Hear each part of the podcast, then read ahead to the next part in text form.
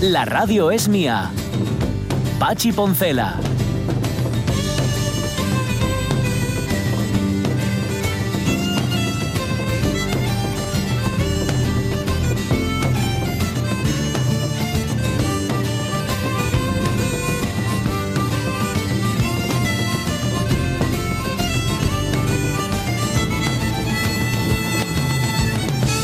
Las 11 y 7 minutos de la mañana, a ver, nosotros también si quisiéramos, aquí en la radio mía, podríamos ponernos el letrero de artesano.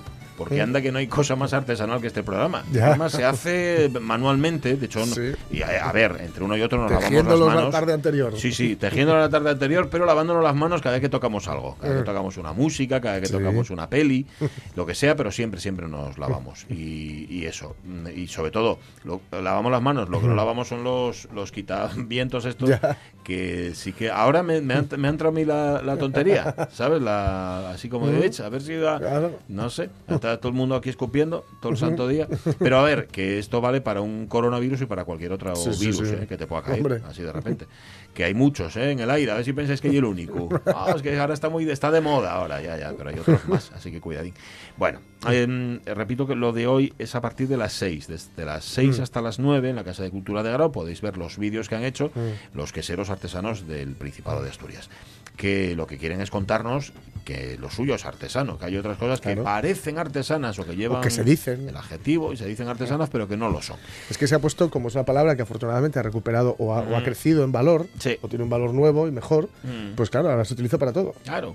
o sea, sí, sí, sí, y claro, dentro de nada ya veremos Coca-Cola artesana. bueno, bueno, ya hay una que no artesana, pero sí que te la venden como especialmente buena para mezclar con las copas. Ah, sí. mira, para mezclar con las copas, agua de fregar. si Sí, porque te da lo mismo. a partir de, cierto, de cierta hora, ¿verdad, Caunedo? Sí, lo que sea.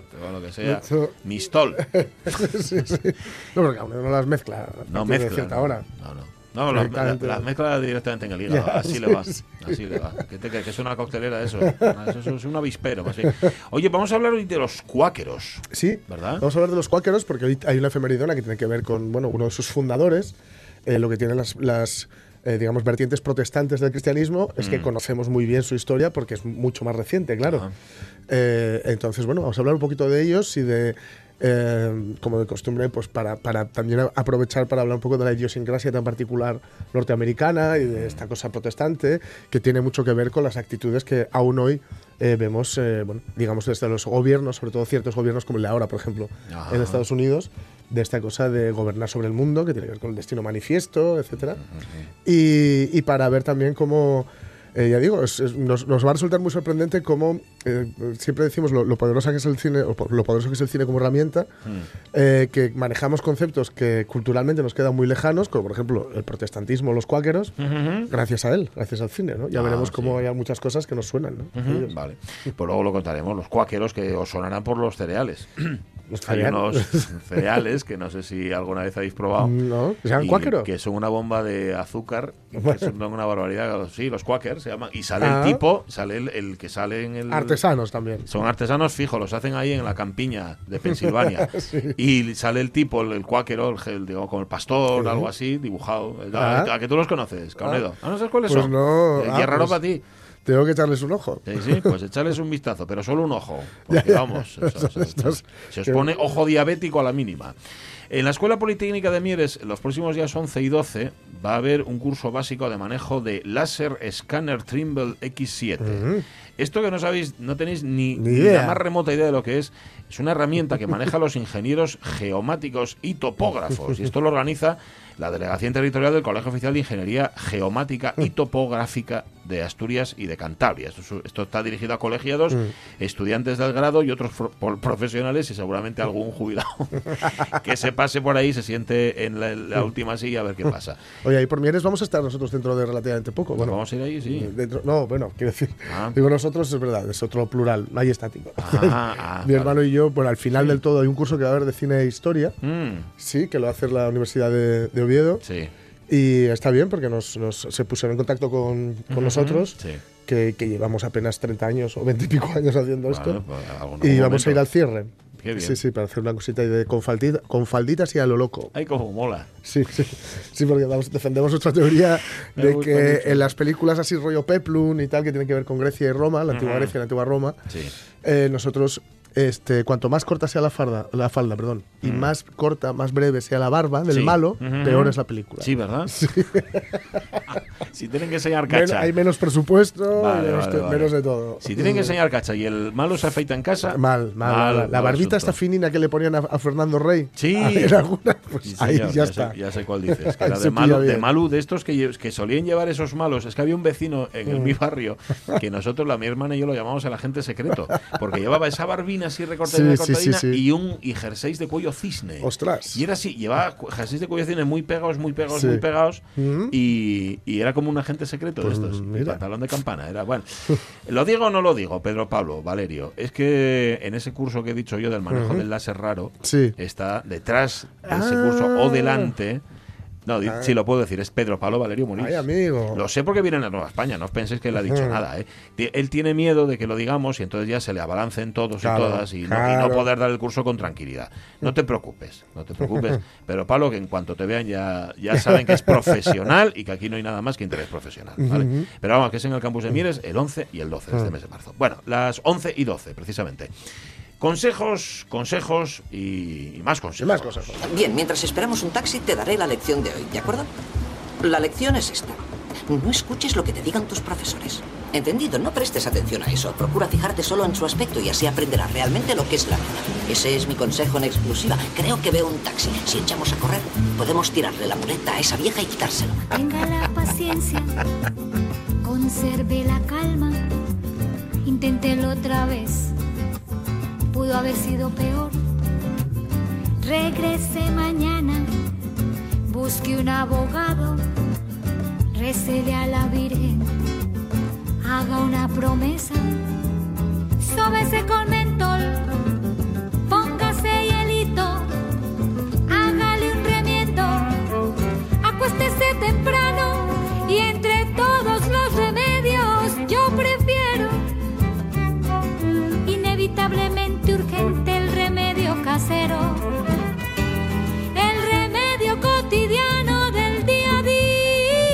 Lucía y los Cincoherentes. Ostras, qué bueno. Que Tiene un grupo que son cinco y se llaman así. Y la canción es justamente Remedios Caseros. Siempre encuentras a alguien ¿eh? que te da el remedio Siempre. casero para todo. Siempre, siempre. Llama, llama a una- eso tienes que llamar a un abogado. No, eso, eso durmiendo. Eso ponte en ca. Cuando llegues te pones un poco de hielo Sí. y ya verás tú qué fácil es. Sí, sí. Justamente hoy preguntamos eso en Facebook. Los consejos caseros, los remedios que habéis puesto en práctica y que os han funcionado. A ver, si no os han funcionado, hacerme el favor de contarlo también. Digo, para desmentirse. No, Claro. eso que os han dicho de quitar. No, no, con, Lo de poner agua, ¿cómo era? Echar agua para cortar cebolla, poner agua, Ah. derramar un poquito de agua cerca de la cebolla. Sí. Y que no sé qué base científica había ahí. Bueno, ninguna porque no funciona. Ya- No, ya- no funciona. digo, Lo- mojar, mojar la hoja del cuchillo, por También, ejemplo, sí, también sí, decía que funcionaba. A mí Hombre, igual cortando funciona. poquitín. Ya. No, no, y ya lo ha dicho antes que Castaño. entra por la que entra nariz, por la claro. nariz, que no entra por los ojos. Y tapamos los ojos en lugar de la nariz. Vale. A ver qué dice Cristina Tuero. Conozco algún que otro truco para las manchas. Uno de ellos es para manchas de tinta. Remojar en leche antes de lavar. Ah. Para las plantas, echar la borra del café en la tierra. Ah, de belleza. Para la cara, agua y jabón. No lavar con nada más. No tengo ni una arruga, dice Cristina. Zapatos que aprietan, remojar en agua, calzarlos y secar con el secador del pelo. Y ahora mismo ya no me acuerdo de más, pero no estaría mal que hicieras una sección de trucos en la radio mía. Pues mira, no, Pues- ahí, ahí queda. No la descartamos. Flotando en el aire. Ha- Has dicho, ha dicho lo de la borra del café. Sí, sí. Lo de la borra del café, yo he escuchado las dos cosas. En, me refiero en este caso al desagüe. Al Ah. desagüe del fregadero. Ah, sí. Hay quien dice, échalo en la. En, eh, que, que va muy bien porque lo limpia. Sí. Dice, no lo eches porque lo tupe. Ya, No yo, tengo lo, ni idea. yo no lo he hecho porque no, me da cosa que vaya para. Va al mar. Sí, claro. Ya, te da poco. Yo lo, lo tiro a la basura, vamos, Claro, pero no sé yo. el Hombre, tiene más pinta de tupir. ¿eh? Pues no lo sé. Yo he escuchado las dos cosas y, y creo que las dos son No mentiras. sé. Bueno, Marce Gijón ¿Qué nos dice? dice, que eh, yo no soy mucho de emplear trucos, casi nunca me funcionan. Dice, al fin y al cabo, comprando algo en la tienda para intentar resolver, Ya, resolver problemas. acabas yendo a comprar en lugar de hacerlo tú en casa. Esto me suena un poco, Marce, a que no quieres arriesgarte. María Sumuñiz utiliza vinagre de limpieza en lugar de suavizante en la colada. Ojo, vinagre de limpieza. Sí, no. Que, que no, no es el vinagre Claro, claro, normal. para no oler como, como un encurtido. Eso es para, para no leer a boquerón. En vinagre. Las toallas. que vas por, vas por el rastro luego y se te abalanza. el domingo. te venden al peso, ahí en el rastro. El rastro huele a eso, ¿no? Tú que has El pasado por muchos huele, huele, huele a mí me huele a encurtido, encurtido que, que no Sí, que- y a cierta hora de la mañana a encurtido y a, y a bocadillos absolutamente descomunales Grasientos. e increíbles y grasientos Y ricos, ¿eh? que son los que se desayunan habitualmente para quienes trabajan ahí Hombre, claro, quienes tiene que están trabajando ahí Es que lleva, son muchas horas, hace mucho frío. Bueno, dice, dice ya que con el vinagre las toallas le quedan más suaves Mm. y de paso la lavadora también queda más limpia. Mira. Y para limpiar el calzado, los bolsos o las prendas de piel uso siempre Nivea. La de siempre de lata azul, porque además de limpiarlo lo nutres. Pues mira, María, con Ah. ese consejo de la Nivea, Fíjate. ese lo utiliza mi, mi señora esposa. ¿Ah, sí? Sí, sí, sí. Y Ah, funciona, ¿eh? Te funciona, queda- ¿eh? Sí, sí, sí, te Ah, queda muy mira. bien. Isabel Menéndez Menéndez dice uno, infali- uno infalible que me dijo una enfermera después de un pinchazo bestia que me dejó la mano con un renegrón enorme toda la parte de arriba que echase miel nada más llegar a casa. O sea, para el renegrón echar Sí, miel, miel. encima, sí. Ajá. Así lo hice, lo hice y en menos de una hora solo quedó rastro de un pequeño pinchazo. Contra. Toma ya. Miel encima Miel. de una. Vale, pues está bien. Roberto Cañal, bueno, gente, unos cuantos pongo. Bueno, pongo dos para no saturar. Lo mejor para quitar la tinta al bolígrafo y sumergir la zona afectada en yechi. Y desearlo remocho o disuélvese. O sea, lo dejas, en- Sí. se, se te va a disolver. Luego, eso sí, tienes que meterlo en la lavadora, ¿vale? Esto es para la tinta de bolígrafo. Leche, remojo y luego a la lavadora. Y dos, para limpiar tapicerías, alfombras y similares, una parte de amoníaco, ojo, no bolbone Sí. que eso es un amoníaco perfumado, Eh, diluido, es otra es. cosa. No, no, no. Sí, sí. Una parte de amoníaco y tres de agua, hacer la cantidad suficiente y frotar con una ballesta, pone, pero luego dice que fue el corrector, es una valleta. Ah, Porque yo tengo arco en casa, pero ballesta no, Ballesta yo, no me queda. La- en el último sitio la perdí. Ah, Entonces no. y- Ya no me queda. Y cuando fuiste al día siguiente, encontraste el sitio. Sí, sí, sí. Lo típico. Fernando Calleja nos dice, un buen consejo, no darlos. Está bien, me gusta. Marta Pérez Rey, eh, decir, comer mucho tomate para que no sangre la nariz. Uy. Anda, Comer mucho tomate para que no sangre la nariz. toma ya. Ya dice Fernando Calleja que sobre el tomate hay mucha leyenda urbana y al menos una es mentira. No sé a cuál se refiere, pero por si acaso no preguntaré. Sonia Martínez, para las quemaduras y heridas superficiales, mira, miel Mira. también, sí. Ah. Es desinfectante, cicatrizante, calma el dolor y para Toma los ya. perrinos también, siempre que no lleguen a lamérselo. Claro. Es que, Si, si no, lo quitan. es que si no, si no puedo estar- tirar tarros de miel con A lo tonto. con lo- a lo tonto. Y César Alonso y sus son. abejas no están ahí fabricando miel para que luego tú la tires. Correcto. Javier Castro Viejo dice el mejor consejo es no hacer caso a los consejos mágicos y milagrosos. ¿Por qué? Porque seguramente habrá otro consejo mejor y Ah. no lo nos lo estamos perdiendo por confiar en el último y mejor anterior. Eso es, a mí me gusta mucho el refrán, lo mejor es enemigo de lo bueno. Sí. Sí. quedémonos con lo bueno, no vaya a ser que lo mejor no llegue. Beth Move, vinagre de manzana, que ya el que tengo, lo pongo a calentar en un bol grande en el micro o el horno y se limpia infinitamente más fácil solo con el vaho. Anda. El horno, o sea, se refiere a- al horno Sí. o al micro. Para el chocolate, para las manchas de chocolate, entiendo, echar mistol o similar en la mancha y frotar un poco. Usar el agua de cocer la pasta para hacer la salsa. Ahora no me acuerdo de más, que no tomé todavía el café y ando espesa. Lo del agua de cocer la salsa, eso sí, yo lo, había escuchado el comidista. Que decía Ah, que sí. por, qué, por qué demonios tirar La ese tiramos, agua. Claro. Sí, sí, sí. Me imagino que tiene que ver con que parte de la fécula. Claro, queda ahí. queda si- si- si eso si te fijas, es un agua que tiene algo de color Ajá. y tiene un poco de la, pues está también el aceite, lo que le hayas echado, aceite, Claro, un poco claro, de sal, etcétera. Sí. Aún está ahí, entonces ¿de qué? ¿por qué no? Que no, que no, que eso no hay que tirarlo, que eso efectivamente, pues por ejemplo para la salsa. Pues nada, a punto, Vale. a punto Ujú. queda. Natalia Castañón dice: Yo sí tengo la piel con cicatrices. Si tengo la piel con cicatrices, dice: uso rosa mosqueta. Ah. Sí, es un aceite esencial. Ah, Que está muy bien y que en efecto quita las cicatrices, correcto. Ah, mira. ¿Qué dice Mendoza Hurtado? Dice, el café, pase lo que pase, tú te tomas un buen café y oyes, el problema no se soluciona, pero tú te sientes mucho mejor. Si el problema es grave, cuidado, puedes añadirle unas gotitas de coñac o de orujo. Sí, señor. Mano de santo. Funciona, Entonces, funciona. No te quita el problema, pero oye, está más Cada animado. vez parece más lejos. Es verdad, es verdad. Luego cuidado, ¿eh? que se pasa el efecto. Sí. Silvia García, se me ocurre mucho fregar el suelo de madera con jabón y un poco de vinagre. Las manchas de sangre de la ropa, frotar con jabón y Mm. agua fría. No caliente, ¿eh? agua fría. Pondría más, pero no hay que aburrir. Ah, y que se recupere pronto. Sonia. No le mando abrazos por si acaso. ah, no, llena, tiene un poco catarro. Sí, sí. Nos pone una película, nos recomienda Sí. Ramón Redondo una peli, yo sé que es un buen consejo que él nos da. Dice, a veces los besos más dulces fueron aquellos que nunca dimos, los abrazos más tiernos aquellos que nunca se encontraron, las palabras más sinceras, aquellas que nunca dijimos y las historias de amor más recordadas, aquellas que nunca se consumaron. Esto lo dice Wong Kar Wai y la película es In the Mood for Love, es una película del año 2000 que se reestrena este verano, parece ser que restaurada en 4K. Esperemos que pase por Asturias esta maravilla. Pues Laboral, Cinemateca seguramente Fijo que sí. tiene el, el ojo echado ahí. Que la. Bueno, que tenemos más. Venga. Sí, Josefina Martínez García, limón sobre la mancha de óxido u otra mancha y al sol. No falla. Perfecto. Lidia Martínez, si te quemas si tienes planta aloe vera, cortar una miaja y echar el gel que tiene en su interior. Ah. Y si se te acaba el dentífrico, o dentífrico, el gel de la planta aloe vera sirve para gritarte, es frotarte, Ah. este, este ha sido el corrector, Mm. Frotarte la dentadura con la planta de aloe vera, con el gel que sale de ella. Bueno, más. Rubén Cardín Sánchez, buenas- un troco bueno para los dientes amarillos es una corbata marrón. Está bien. Cristina Fernández, remedio infalible para cortar cebolla sin llorar, cortarla por la mitad y meterla en la nevera unas horas antes. De hecho, yo siempre la tengo en el frigo para cuando Ah. la necesito. Mano de Satu. ¿Eh? Habrá que probar, que, haga- que le haga compañía al medio limón, que siempre está ahí. Sí, pobre, pobre. Mari Velasco Rodríguez dice, verruga pequeñuca, la mitad de un diente de ayu y una tirita. Ponelo sobre la verruga, ponelo sobre la verruga, Sí, dos o tres días. La verruga desaparece. muy bien. Cuidado donde la pones. Yo puse en, la, en el mioma, en el escroto. Ostras. La verruga cayó, pero menuda quemadura. Calla, oh. Un poco de aloe vera y arreglado. No, no. Ostras, Pusiste en, en el escroto Uh. y dejó. Sí, eso tuvo que doler, ¿eh? Eso tuvo que marcar, Conchita sí. Laviana, para limpiar plata y oro, nada, algodón mágico u otro producto. Mm. Nada de algodón mágico u otro Sí. producto. Simplemente, bolbone, mira. Mira. ahora sí que sale. Ujú. Bolbone perfumado con agua. Lo dejas remojar un poco y queda perfecto. Mm. En el váter, zumo de limón. Ah, Ahí como no, no sé si quiere decir que el váter se limpia sí, mejor con zumo de sí, limón. porque si es para beberlo, mejor un No, vaso. para- sí, mucho mejor. Mucho que ya me mejor. lleva menos el vaso. Sí, menos oye, cantidad, pero varios, ¿no? ¿Tienes a Monforcelledo por ahí? No, no lo no, no, tienes. no tengo más. Ah, pero tengo yo en Ah. algún sitio. Que lo voy a encontrar enseguida en cuanto Caunedo suba la música y podamos buscarla. Así. Que la música era un poco para eso, Caunedo. Para poder nosotros. ¿sabes? A ver, mira que lo tengo aquí. Ah. Voy a contar dos remedios. Venga, el primero lleva para el catarro. Pasáislo a Sonia.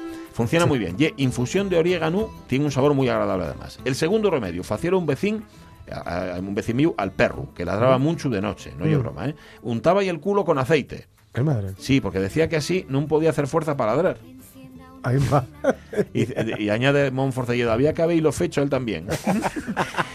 Ah, y tiene una pregunta para Xuro Concepción. Ah. Vale, pues luego la. Mm. Lo, ay, lo que pasa que yo. Bueno, luego, lo- luego Mm. se lo preguntamos. Ana Isabel García Vázquez, para manchas teñidas en ropa, poner a hervir hojas de laurel verde. Mm. Dejar enfriar y sumergir la prenda en ese agua. Está muy Mm. bien. Otro remedio, para desodorizar la nevera, poner un cuenco con bicarbonato y dejar cortado en dos trozos un limón. Aunque esté seco o chuchurrío, también Mm. sirve para los malos olores.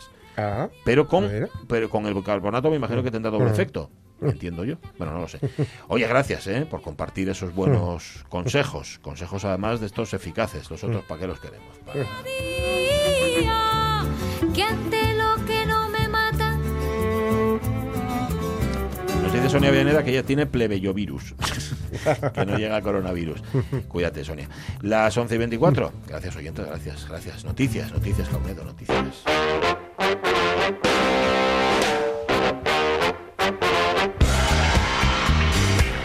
Bueno, alguien tenía que decirlo. alguien tenía que decirlo. No, no estoy seguro, pero bueno. Dilo. Seguramente sí. Dilo, anda. Compartir culinos de sidra. Mm. Riesgo de contagio por coronavirus. Ah. Para de compartir.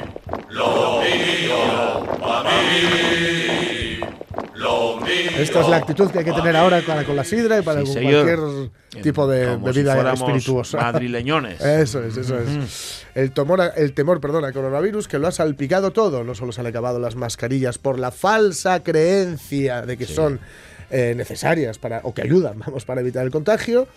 Eh, no solo se ha aislado a un pasajero en un tren, que esto fue tremendo porque tenía bronquitis, y ahí estuvo aislado el hombre, Ujú. aunque se descartase la infección, porque fue por la gente, en realidad, que es por lo que se hizo, o ha alterado algunas rutinas de- del día a día, como por ejemplo una apretón de manos, un par de besos, ya termina con, con lupa. Sí. Y dicen que bueno, desde el centro, los Centros para el Control y Prevención de Enfermedades señalan la importancia de no compartir cubiertos o vasos. Un consejo que aquí en Asturias también incluye las, los culinos de sidra. Ah, No compartirlos. Esto efectivamente para, para algún para algún tragón va a ser Ah, sí. la excusa definitiva. directamente. Pero bueno, en fin. También lo de la distancia de seguridad, que a mí me parece una cosa súper loca, Sí. que en el gobierno de Italia han dicho que tiene que, tiene que haber un metro entre cada persona para evitar la propagación. Ah, en el norte de Italia, que es donde lo hay, sabes que en el sur, en principio, no hay problema de momento. Un metro. O sea, ¿y, yo- ¿y qué haces? O sea, que te tienes que andar andando por la calle mirando a ver si tienes un metro con el de adelante, pero también con el de atrás y con el de al lado. Como la distancia de seguridad de los coches, Como- ¿no? Sí, sí, Para sí, sí. no o sea, alcances. Yo me imagino esto pues en, en Milán a la hora punta, ¿no? Todos van a guardar un metro, todos y todas, ¿no? toda, la ciudadanía guardando un metro de distancia. Va a Y ser luego- para fotografiar desde el aire. eso. Sí, sí. Y luego, bueno, lo que comentamos ayer, lo- los besos a la Virgen, ¿no? que una de las medidas que se habían puesto sobre la mesa, pues era lo de, eh, bueno, besar la- las, las- Sí. bueno, las- No besarla mejor. no besarla, mejor dicho, sí. No estatuas, beséis, no beséis nada. En fin, haced todo esto si queréis, Sí, sí. pero a la sidra de Highland Park. Bien. Botellina sidre, el mi amor y el patín. Botellina sidre, el mi amor y el patín. Sí, señor. La botellina, la botellina sidre y que la puede, que ojo, también puedes tomarla de a, a gollete, ¿no? Beberla Ya, sin morro. también, Coge la botellina sidre y te la Y enchufas venga. directamente y fuera. O en vena. Con un goteru, claro.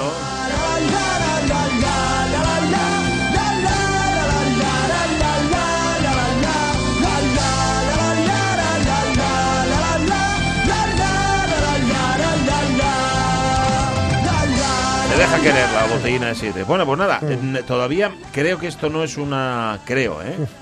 Vamos, no quiero equivocarme, una recomendación oficial, pero contad con que va a caer ya, ¿eh? O sea, que esto va a ser la Eh, próxima recomendación que bueno. llegará desde Sanidad y que se la aplicarán o no, que deberían hacerlo si es obligatorio los hosteleros. Ya se verá, seguiremos informando Sí. al respecto. Bien. Eh, vamos al cole ahora. Bueno, ya sé que no está de moda decirlo, pero a los alumnos hay que darles mano dura, ¿eh?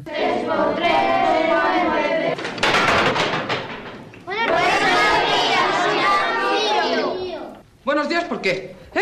¿Por qué son buenos? ¡Son cerdos, que sois unos cerdos! Marranos, sentaos ya. Pero mujer Rocío, por Dios. Tú cállate. Toma. ¿Por qué son buenos, eh? ¿Sabe alguien decirme por qué son buenos? Tú eres un imbécil. Perdón, doña Rocío, pero es una forma de salutación que se utiliza mucho en las escuelas. Un imbécil absoluto. Vamos al campo, vamos de excursión. Vamos cantando porque mola mogollón. Vamos contenta,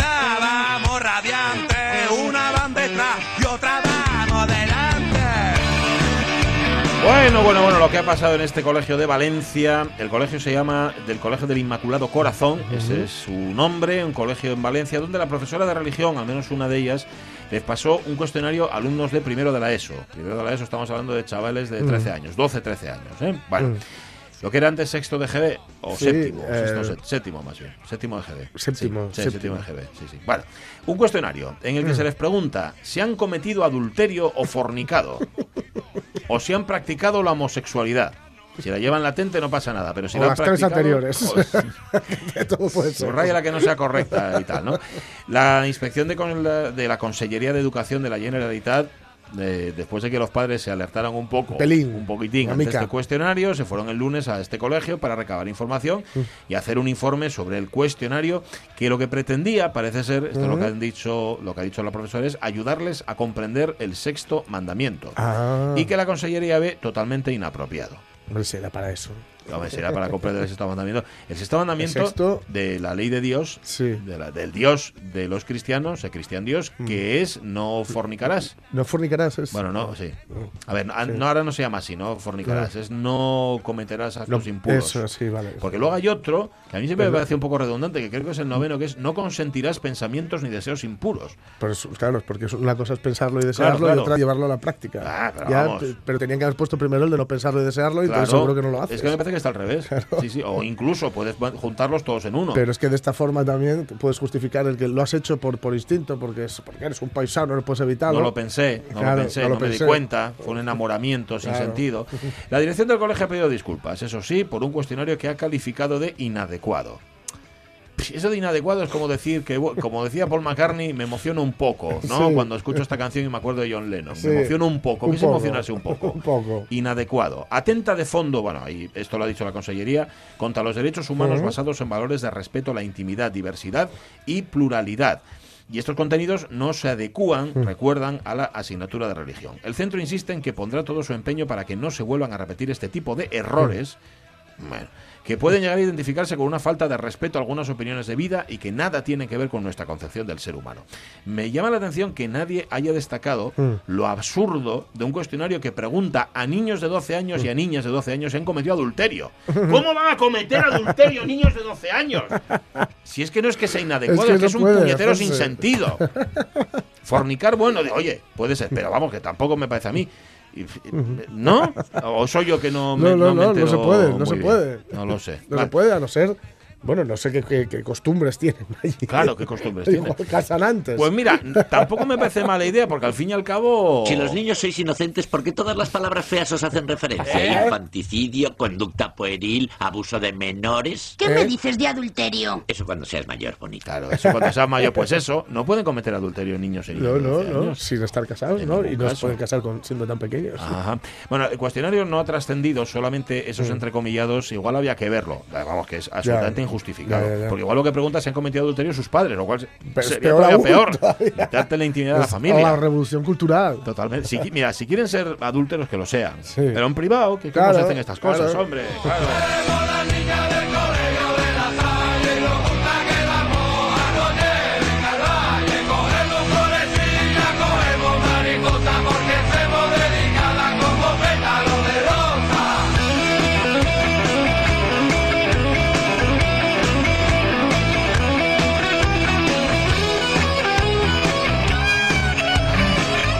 Qué estamos pensando? Bueno, vamos a seguir hablando de moral, Sí. de alguna manera, Sí, ¿no? sí, de alguna forma sí. hablar de los la, cuáqueros. la efemeridona de hoy, que tiene que ver con los cuáqueros, ¿por qué? Porque en 1681 William Penn recibe del rey Carlos II de Inglaterra, que está en deuda con el padre de Penn, una cédula real para que le otorga una amplia zona del oeste y el sur de Nueva Jersey, en Estados Unidos, en la que también se indica que tendrá poder casi ilimitado sobre esta nueva colonia. En la cédula se le pone, no solo te, damos este territorio, sino que en él mm, básicamente vas a mandar tú. Haz lo que, lo que te dé por la gana. Tenemos en cuenta que todavía es una zona que son colonias inglesas. Ya. ¿no? Y les están prácticamente dándola, dándole una, bueno, un territorio para que lo, lo gobierne como él quiera. ¿no?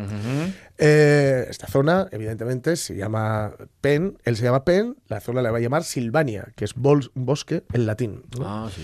Pero Carlos II prefiere llamarla Pensilvania en honor de los servicios prestados por el padre de Penn. En ese territorio, William Penn tiene la esperanza de proporcionar un refugio en el Nuevo Mundo para los cuáqueros y otra gente perseguida donde construir una comunidad basada en el ideal cristiano. De este modo, el rey Carlos II mata dos pájaros de un tiro. Por un lado, salda la deuda con los Penn y por otro, tiene un lugar en el que religiosos y políticos, como los cuáqueros o los Whigs, también, que solicitan más influencia de los representantes del pueblo, puedan encontrar su propio sitio lejos de Inglaterra. Ahí va tu queridísimo Maurice Jarre. Y el que le vendió el teclado. No, Mauricio sí me gusta. Yo el que no llevo y al FIU. Al hijo, ¿no? Ay, a mí sí, sí. Bueno, estoy todavía un poco alucinado con, con Mm. lo que acabas de decir. O sea, Pensilvania se llama Penn por un fulano, Es por, un una tío, familia. Es por un tipo. Ajá. Y Y luego él, el rey. él lo iba a llamar Silvania, que es, muy chulo Es porque muy guapo. Pensilvania lo tenemos todo metidos en la, en la cabeza. Por ejemplo, Ah. eh, estoy citando de memoria, pero si no recuerdo mal, en las primeras imágenes, la primera secuencia del Silencio de los Corderos va corriendo Judy Foster por un bosque. Sí. Es una cosa que está muy lograda porque ya da una sensación bastante tétrica. Ujú. Pues es esta zona así muy boscosa, Sí. muy tal, y, y es que el, el centro de- del FBI pues está allí, en Pensilvania, ¿no? Ujú. Y entonces, bueno, pues es una zona así, es Silvania, pero dice, no, no, no, no, no. ¿Cómo vas tú? Pensilvania. Y tú y tu padre me habéis servido bien. Ajá. Pensilvania. Ajá. Ahí. Bueno, por lo menos era, mira, quedaba bien, porque se llama Smith, Smith Claro, Silvania. Smith Silvania, Un poco sería muy tal. ¿no? Entonces, bueno, ella miró también porque fuera, era bueno en el naming. Era, era, fino II, el sí, este. Bueno, cuáqueros. Los cuáqueros, vale. La sociedad religiosa de los amigos. Los cuáqueros o amigos son la sociedad religiosa de los De amigos. los amigos, punto. No de los amigos del No, queso, no, de los no, amigos de la fava. De los amigos. Bien. Es una comunidad religiosa disidente que está fundada en Inglaterra por George Fox entre 1624.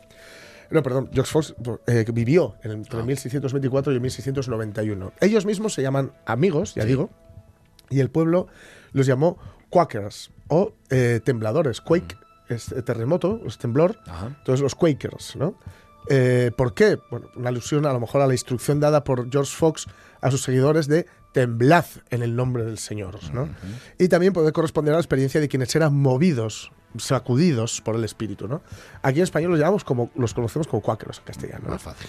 Se extendieron a Estados Unidos, pues precisamente por esto que decimos eh, que, que- que tiene lugar o que, o que parte del día de hoy, ¿no? Las, eh, bueno, parte del día de hoy no. Siempre hemos dicho que ni surgen ni aparecen ni se crean. ¿Por qué No. no parte del día de hoy? Porque el rey no lo hubiera hecho si antes el padre de William Penn no le hubiera prestado servicios y lo hubieran dejado en deuda con él. Si no, Bien. todo esto no hubiera ocurrido, ¿no? Eh, no tienen un credo oficial, Ah, no. los cuáqueros. No, no, no, no. Ah, qué guay. Y pueden llegar a tener creencias diversas en diferentes países y a escala nacional. A pesar de ello, digamos que hay algo que les une, que es algo por lo que a mí me caen un poquito bien, Sí. o bastante bien, que son las eh, que son históricamente pacifistas. Anda. Sí. Sí, sí, sí. Y bien, además pues eso- eso, eso mola, sí. les ha traído bastantes problemas. ¿eh? Eh, William Penn, que es el que digamos nos, nos atañe hoy, nació en Londres, estudió en Oxford y entró en la Sociedad de Amigos, los Cuáqueros, en 1667. Tres años después, en el 70, escribió un tratado titulado The Great Case of Liberty of Conscience, el gran asunto de la libertad de conciencia, en el que se oponía a la intromisión del poder civil en la esfera religiosa de la conciencia. No sé si viceversa también. Así pues, Ya. mucho antes de que Inglaterra estuviera en el camino de la tolerancia religiosa, Penn ya estaba luchando por ella. ¿no? Claro, hay que decir que cuando se abre la espita no puedes decir, tampoco es muy difícil, mejor dicho, canalizar todo el agua que pueda entrar. Porque en el momento en el que ellos se separan de Roma, ellos se separan del catolicismo, ya no son católicos, apostólicos y romanos, sino que son, forman la iglesia anglicana con el rey o la reina a la cabeza de la misma, eh, es más difícil decir, no, no, esta es la única verdad, ¿no? porque antes era otra y tú la has cambiado. Y si tú la has cambiado, entonces también puedes permitir otro tipo de verdades que en este momento en Europa además están rondando.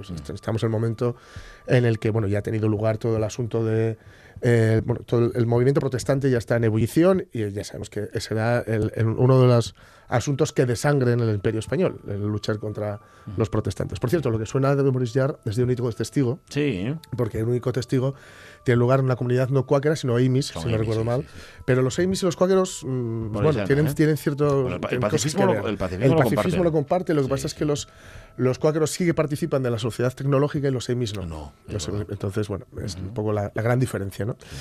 Eh, William Penn, cuando se traslada, fijaos, esto es una cosa, es que a mí me, fa- me fascina llegar a Estados Unidos, que entonces no era Estados Unidos, era llegar a Pensilvania, que tampoco era Pensilvania, y decir que todo esto es mío, que luego por otro lado allí había una gente que decía, pero ¿cómo que esto es suyo? Que sí, que sí, que es mío, pero, pero mira el papel, mira el papel. Si no sabemos leer. En fin, eh, ¿para qué? Él intenta instaurar su santo experimento. Imaginaos lo que es partir de cero. O sea, llegar a un sitio mm, semivirgen Sí. y decir, aquí vamos a empezar a, a empezar a funcionar como comunidad con estas normas que hemos estado discutiendo y que siempre teníamos en la cabeza, que sería como construir una especie de Arcadia feliz. Claro, cuando te pones a construirlo, ya ves que, que tan feliz igual no sale la Arcadia.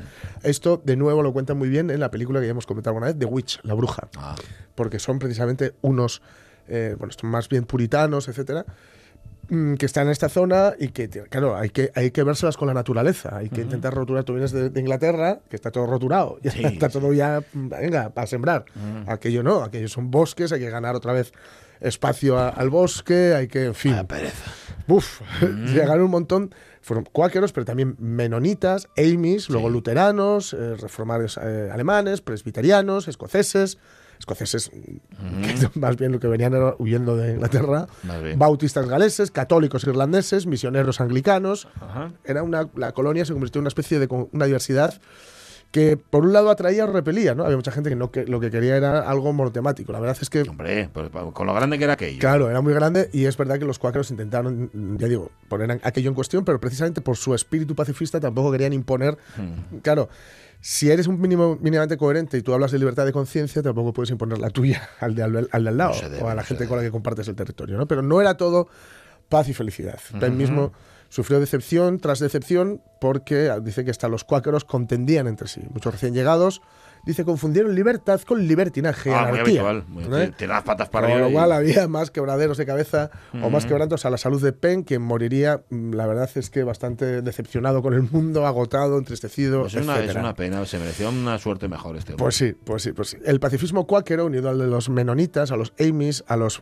cuidado con estos, Seinfeldianos, moravos y otros, significaba que en la colonia había un desproporcionado número de personas que no estaban dispuestas a tomar un arma ni siquiera en defensa propia. Ahí. Lo cual levantó protestas por parte de aquellos que no sostenían tales principios, sintiendo que se dejaba mucha carga, una carga muy amplia sobre muy pocos hombros. ¿no? Eh, ¿Por qué? Porque a ver, estamos en una, hay una, yo recomiendo un documental, La guerra que creó Estados Unidos, que eh, habla de las guerras entre Inglaterra, los conflictos entre Inglaterra y Francia. Francia estaba instalada más al norte, eh, más en la zona de Canadá, de hecho el Canadá es el Canadá anglófono, ya sabemos. Em, pues las, las guerras coloniales entre ellos, que fueron que, tomaron a los indios en medio, unos- unas tribus tomaron partido por unos, otros por- otras por otros, y es cierto que configuraron en, en gran medida eh, Estados Unidos. ¿Por qué? Porque configuraron, la, o, o mejor dicho, sancionaron la hegemonía inglesa en gran parte del territorio, aunque también eh, mm, fue la causa de cosas, de experimentos tan extraños como Nueva Orleans. Nueva Orleans es población de un fuerte al norte de cerca de la zona de Canadá, de los Grandes Lagos, que se, son- se les permite huir, se les permite escapar, porque ah, se dan por vencidos. Ya hemos dicho algunas veces que cuando se hacía un sitio, tú podías marcharte si, si conseguías per- permiso para ello. ¿Y dónde se- les dejaron ir? Pues una zona muy al sur que dice, bueno, ahí no vamos a ir nunca. Y en la zona donde se embarcaron esos franceses es lo que hoy conocemos como Nueva Orleans. Por eso hay una mezcla de culturas allí, hay una cultura muy afrancesada, muy criolla, que es la cultura criolla que llaman de allí, etcétera, ¿no? Eh, dice que la solución intermedia adoptada fue por los menonitas, quienes dijeron que estaban dispuestos a prestar servicios y sociales compensatorios. Es decir, vosotros tomáis las armas, no olvidemos que allí había que hablar con los, los indios, no estaban muy de acuerdo con que te quedas con sus tierras, y luego había conflictos entre ellos, ¿no? Tomamos las- eh, vosotros tomáis las armas, las armas, perdón, nosotros nos encargamos a dar parte de nuestro tiempo libre, trabajar para la comunidad. Hace chapuzas. Eh, sería así, que sería como Vamos a montaros el granero, ¿no? era Haceros como, el granero sí, que era como aquí el servicio social sustitutorio cuando la mili. es, pues es. ahí está. El experimento de William Penn pues, contribuyó a la dirección que los Estados Unidos tomarían posteriormente de dos aspectos fundamentales. Primero, ofrecer libertad religiosa en una escala más amplia que la cual no había sido conocida hasta ese momento. Y segundo, demostrar que la libertad religiosa y el progreso económico podían ir o incluso iban de la mano. Ya sabéis, eh, la ética protestante y el espíritu del capitalismo, que ya lo hemos contado un montón de veces y las que nos quedan. Desde los inicios digo que los cuáqueros manifestaron la intención de encontrar la verdad, de revivir las experiencias del cristianismo primitivo. Eh, entonces, unos deci- decían que estaban guiados, algunos dirigentes guiados por el Espíritu Santo, por las Sagradas Escrituras, por una voz Ya. o una luz interior. Hay que desconfiar de esto ¿no? normalmente. Eh, las creencias más peculiares, bueno, pues la que dice que cada uno, cada, cada uno llevamos dentro algo divino, ¿no? Cada persona lleva algo divino dentro de sí y puedes entrar en contacto directo con la divinidad, sin necesidad de sacer- sacerdotes o sacramentos. Esto era bastante común a todas las, eh, digamos, ramas de- protestantes, ¿no? El hecho de claro. saltarse el intermediario. Normal, porque estás en un sitio donde ponte a contar un cura. Aquí era difícil, claro, Claro, claro. entonces ya me- ya me ponte- ponte- que quiero confesarme. claro, claro. Amigo. Eh, entonces también, bueno, como había muchas, digamos, creencias particulares, pues también cada uno podía hablar con el dios de su manera, porque efectivamente era difícil. Si tú eras un menonita y estabas en una zona donde no había menonitas, pues a ver dónde encontrabas tú un cura. Un cura menonita. ¿eh? No, pues no tenemos, hoy ya nos apañamos. Ellos, digamos que sus ideales son la justicia, la vida sencilla, es decir, austera, sobria austera romana, la honradez estricta y el pacifismo. Cuestionan la religión establecida, evitan la pomposidad y la guía sacerdotal. Sostienen que en cuanto a cristianos, mujeres y hombres pueden y deben participar en el ministerio religioso. Ah, pero eran muy avanzados. ¿eh? Sí, sí, sí. sí. La Los base tan es- antiguos. Sí, sí. La base de sus creencias, ya digo, que son bueno, pues la paz, la verdad, la integridad, la igualdad, la igualdad y la simplicidad. Podríamos decir así para sintetizar. Por cierto, los cultos tienen cultos programados y no programados. Los no programados consisten en una reunión silenciosa de más o menos una hora, durante la cual toda persona puede ser llamada a ofrecer un mensaje que proviene del Espíritu Santo. Ah. Los programados, pues suele haber una adoración religiosa, pero durante menos tiempo y como parte de un servicio religioso más del estilo protestante. Es decir, suele haber alguien guiando aquello, ¿no?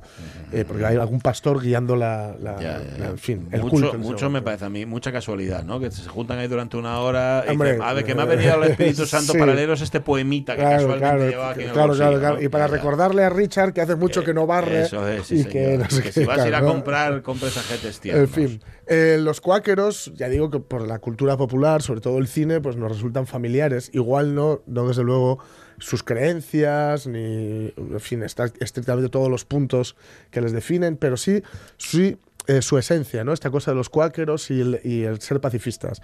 Tenemos un ejemplo en la maravillosa Hermanos de Sangre, la serie Hermanos de Sangre, eh, que está producida por Tom Hanks y Steven Spielberg y que narra las vicisitudes de la compañía Easy eh, pues desde el desembarco de Normandía, que ellos son paracaidistas, hasta prácticamente, prácticamente, bueno, prácticamente no, hasta tomar el nido del águila de Hitler.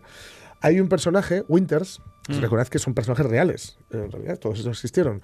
Pues Winters, que es que va ascendiendo mucho, que lo, lo protagoniza, eh, nunca recuerdo su nombre, pero es el que, hace, el que hizo Homeland también, este, este chico pelirrojo.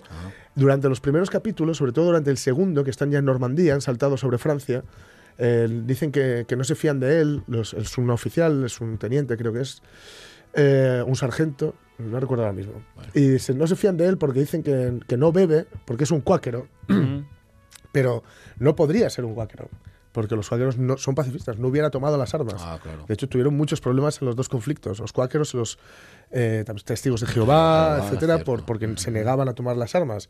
No era un cuáquero, además es que era de Pensilvania. Entonces, claro, una cosa, le, le veían muy blanquito, pelirrojo, Bueno. no bebía alcohol, es- y era de Pensilvania. Blanco y de Pensilvania, Este es un cuáquero, Sí. no me fío de él, y en, en un conflicto, ¿no? No era un cuáquero, porque luego él lo dice, en un momento del final de ese capítulo, coge, bebe con ellos, un vino que, dice que debe ser, por lo que dicen, debe ser malísimo, y les dice que no es un cuáquero, ¿no? Eh, pero lo que sí que era, sin ser un cuáquero, era muy buen jefe. ¿Por qué? Habéis hecho de ¿Por qué? trabajo anoche. Estoy orgulloso, muy orgulloso. He visto al coronel Sink y también lo está, tanto que quiere que volváis a cruzar el río con otra patrulla esta noche. Salvamos los botes, luego saldremos del mismo sitio que anoche. ¿No cambiamos de plan, señor?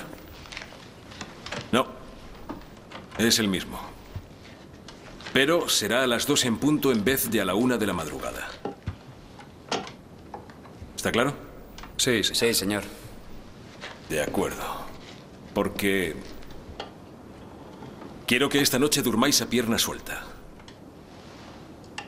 Y por la mañana me informaréis de que fue posible cruzar el río y penetrar en las líneas alemanas. Pero no pudisteis hacer prisioneros vivos. ¿Entendido? Sí, sí, señor. Él encarna, no es un cuáquero, pero sí encarna ciertos valores, lo, o lo que se suponen valores protestantes. ¿no? Es un tipo muy esforzado, con una disciplina muy rígida. Cuando están en, la- en Europa, por ejemplo, eh, saben dónde encontrarle porque va a bañarse a un lago todos los días a las 6 de la mañana, en un lago así fresquito austriaco. Eh, entonces cu- cumple con todos los valores y con este rollo de la justicia, ser justo, ser honesto, ser simple, ser, ser frugal, ser austero. Y aquí, ¿qué es lo que ocurre? Que como parte de esa justicia, aunque él re- re- siempre respeta la cadena de mando, etcétera, les están mandando, están ya en Alemania y les están mandando a hacer unas misiones, han hecho unas igual, han hecho una misión igual el día anterior, ha salido bien. Y el coronel está fardando sobre ello, entonces les mandan repetir la misión. Y, la- y en la misión de la noche anterior han, han perdido nombre, ¿no? Entonces son gente que llevan un año eh, en Europa luchando y no quiere que muera nadie más. Entonces va a incumplir esas órdenes y va a pedir que les hagan que hagan como que han hecho eso, pero que en realidad no lo hagan. Que no lo hagan. Y ya digo, mm, lo hace siempre siguiendo un libro que donde, donde se ve perfectamente lo que sobre el papel sería la, la famosa Ujú. ética protestante. ¿no? Damien Lewis, nos recuerda Es, Damien Lewis, Ramón Redondo, se llama el Rosso, Ramón. el actor Rosso. Ese. Pensilvania, que lleva un paisano que se llamaba Penn, que le Ahí estaba muy agradecido el rey de Inglaterra y le concedió la zona de Silvania ahí en Estados Unidos. Y ahí se fueron los cuáqueros y no solamente los cuáqueros. Bueno, y hemos eh, aprovechado para escuchar música Amy's de fondo. Bueno, música para ilustrar una película donde los Amy's son protagonistas, cuidado. Ah, Que también andaban por ahí, por aquella Una Pensilvania. película buenísima, Muy buena, sí, por otro señor, lado. único testigo. Ujú. 11 minutos para que sean las 12 de la mañana. Gracias, Jorge Alonso. Nada. María Herrero anda por ahí pensando, ¿no? Que me parece escuchar cómo sus neuronas se mueven. Hola, María Herrero, ¿qué tal? Buenos días. Hola, Buenas. días. ¿Cómo estás? ¿Todo bien? Muy bien, Bueno. muy bien. ¿Qué tal vosotros? Bien, Bien, bien, bastante, bien. bastante bien. Intentando acordarnos de lo que hablamos la semana pasada.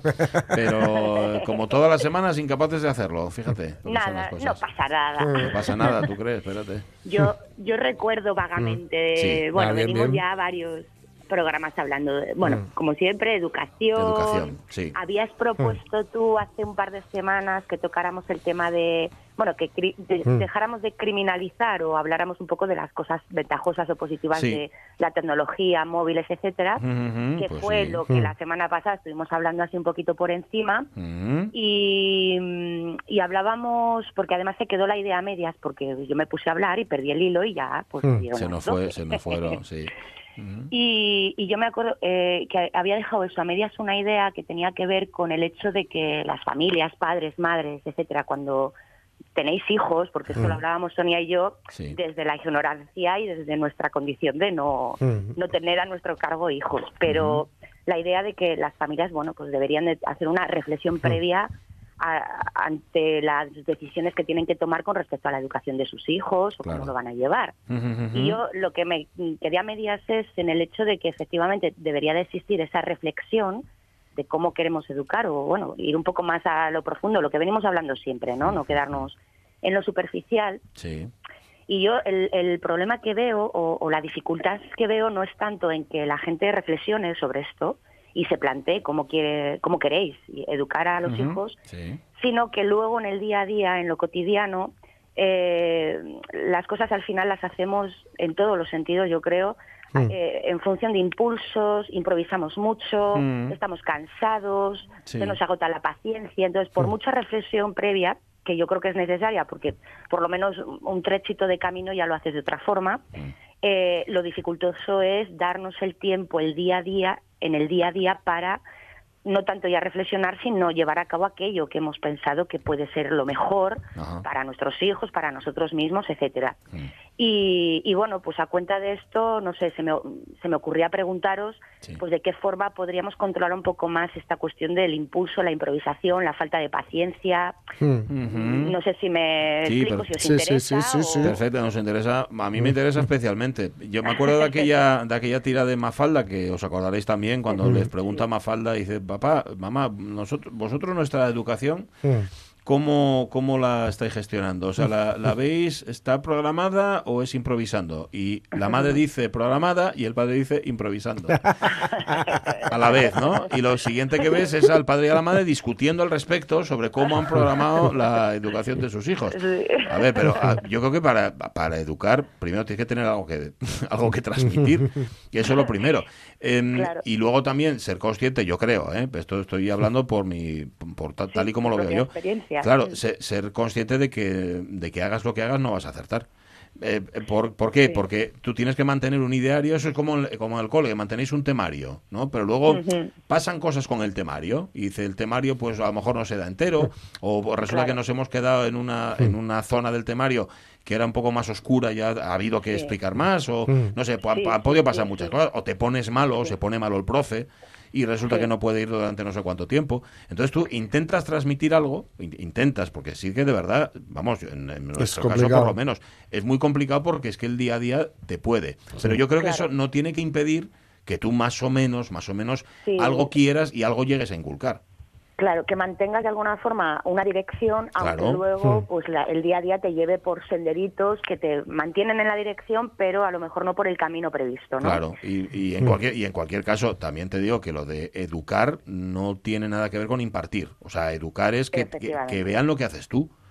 Sí. Si, si resulta Sí. que tú luego, el ¿no? ejemplo, ¿no? O sea, que tú le dices, yo esa discusión la tengo mucho con, con mi hijo y le doy la razón. O sea, él, yo- él me- me ve a mí haciendo cosas que Sí. yo luego a él le, le Claro, riño por es hacerlas. que, es que una, sí. una, un acto puede tumbar mil palabras. ¿eh? Totalmente. Entonces, ¿Cómo, Claro, cómo es? Habla, habla para que te vea, ¿no? Sí, en este habla- caso, en este actúa, caso, actúa y, para ya, que te vea. y, y no me hables más, ¿no? Claro.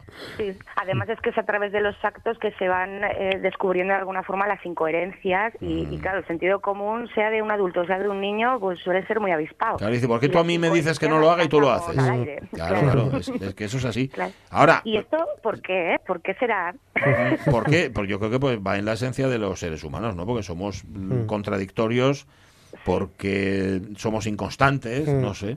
Por, Sí. por eso. pero siendo siendo conscientes de ello, ¿no? Pues en, en tu lugar que, que eres padre y que de alguna forma eres ejemplo para tu hijo, caes en este tipo de contradicciones e incoherencias, pero te das cuenta de ello, ¿no? Ya. Bueno, a O te veces das sí. cuenta de ello cuando hablas con el nene. No, me doy, me doy cuenta de El ello. Yo lo sé, lo sé. O sea, eso perfectamente cuando estoy haciendo ciertas cosas que no debo hacerlas y que desde luego no debería hacerlas delante, delante de él, eso sobre todo, pero otras veces el que me abre los ojos también es él. Yo creo que lo peor, como siempre, no es que te equivoques, lo peor es no, no rectificar No ni admitir que te equivocaste, ¿no? Eso es. Y sobre todo, bueno, yo creo que una cosa súper importante que estás dejando traslucir es el hecho de que hables con tu hijo. Bueno, sí. Ya, así a, lo, a lo loco. sea como sea, pero que hables con él, ¿no? Y Mm. que mantengáis a lo mejor pues conversaciones de este tipo donde él te pueda decir, oye, pero esto por qué? Sí. Y, te- y que tú no te, no te escabules escabullas, no te vadas y le sueltes cualquier respuesta que, te sirva para, pues Sí. eso, para volver a pensarlo, para meditarlo, para cambiar alguna actitud si es necesario. A ver, son, son cosas son cosas muy sencillas, ¿eh? No estoy hablando de matar a Sí. personas y Ya, meterlas en, una caja o, o en el canapé de la cama, lo que sea. Vaya, hombre, era justo lo que me había imaginado. Eso, ¿verdad? No, pero fíjate, estoy, a ver, pon- pongo un ejemplo que no es, pero porque es otro, pero es de como es parte de la vida privada, no lo puedo contar. Vale, pero es como vale, poner los codos en la mesa, ¿no? Mm. Y tú me, me dices a mí que no los ponga. Y mira cómo estás tú, que estás poniendo los codos en la mesa. Bueno, pues ese tipo de cosas, ¿no? Mm. Pero sí hablarlo, claro. Mm. Claro, esto, este, todo esto que hablamos eh, coincide mucho con, con esta noción eh, muy popular, yo creo, de entender que, que los hijos son el mejor espejo ¿no? que puedan tener Sí. los padres para precisamente evidenciar un poco estas cosas. Y yo no sé si estáis de acuerdo con eso. Sí, los hijos te, Sí. te ¿No? ponen te ponen delante, bueno, los hijos incluso lo- no necesariamente los hijos de otros también. A, primer- pri- a ver, primero te ponen, estás viendo cosas que tú hiciste, Ujú. las Sí. estás viendo que ellos vuelven a hacerlas otra vez. Por eso digo que no hace falta que sean hijos, vale, con que Sí. sean sobrinos, primos o demás familia. Sí. Tú estás viendo que hacen lo mismo. En el caso de los padres, Sí, sí. es que no- ahí tienes que intervenir para que no repitan lo mismo que tú hiciste, ¿no? Yo, claro, sin, Sí. sin ser, sin ser padre, pero siendo hijo, claro. Eh, sí. eh, eh, había una cosa que, me- que a mí, por ejemplo, me daba mucha rabia, que es que eh, cuando mi padre me hablaba precisamente del tesón, de- del esfuerzo diario, de la cosa de estudiar, eh, yo no podía, eh, digamos, atacarlo o no podía desdecirle por ningún lado, porque su actitud sí que era esa. Es- claro, porque él, que había venido de, de- de- de un pueblo de Valladolid y que había hecho lo que había, pues es trabajar en Sidesa y estudiar de noche y, y tenía esa ética de trabajo, pues a mí me- lo que me daba rabia era no poder decir, sí, pero tú bien que no. Ah. Claro.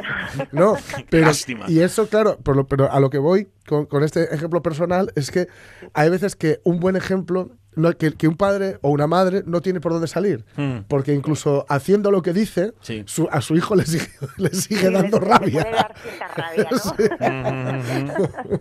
y sigues buscando y encontrando razones para no hacerlo, o para hacerlo de una forma diferente. ¿no? Sí, sí, sí. Bueno, sí. muchas veces eso que dices tú, Mm. de, que tú ves a tus padres eh, fatigarse y trabajar, sí, sí. y da- muchas veces yo creo que los hijos lo vemos y precisamente por ver las consecuencias que tiene eso en nuestros padres, decidimos no seguir ese camino. Es decir, Ya. yo no quiero hacer lo mismo También, que mi padre, ¿eh? porque vale, mi padre es un gran ejemplo, pero es un infeliz. Sí, y sí. qué mal lo pasa, yo no quiero eso para mí. Claro, claro, Claro, claro. claro, Mm. sí, sí, sí. Y también sucede esta cuestión de, bueno, yo también sin tener hijos, pero bueno, con los alumnos me doy cuenta de que me pasa las típicas frases Ah, que sí. tanto has, eh, a- a- que has escuchado a tus padres, a tus profesores y que te daban, pues eso, mucha rabia también y pensabas, nunca en la vida yo le voy a decir esto a un hijo mío. Ya, ya. y de repente, claro, te ves diciendo pues pues ese tipo de cosas que tanta rabia te daban que, que, bueno, esto también evidencia ¿no? la forma que tenemos de cambiar, de madurar y al Mm. final sí que tengamos unos ejemplos u otros reproducimos Sí. un poco pues las mismas cosas porque al final terminamos viviendo en la misma sociedad. Con lo cual, con Mm. lo cual, y ya para terminar, volvemos a lo que habíamos dicho, yo creo que en otro programa hace como dos o tres semanas, eso de que no es que los jóvenes de ahora Sí. sean, no, es el, como dice él también el chiste, pero vamos a citar a más falta otra vez, el continuose, ¿no? Sí. Dice, no hacen nada tan distinto a lo que hacíamos nosotros, sino por otros medios. Eso es, sí, sí, por otros caminitos. Mm. Vale, vale. ¿Cómo me fastidia tener la última palabra? Seguimos hablando, digo porque es que, son las 12, no por otra cosa, ¿eh? Segui- Vale, seguimos vale. hablando el, el miércoles, María, un beso. Venga, muy Venga, bien, un besín, beso grande. luego. Cuídate. Hay historias de padres y de hijos y de educación y todo eso. Vamos a seguir comentándolas, pero bueno, después de las noticias ya, si acaso.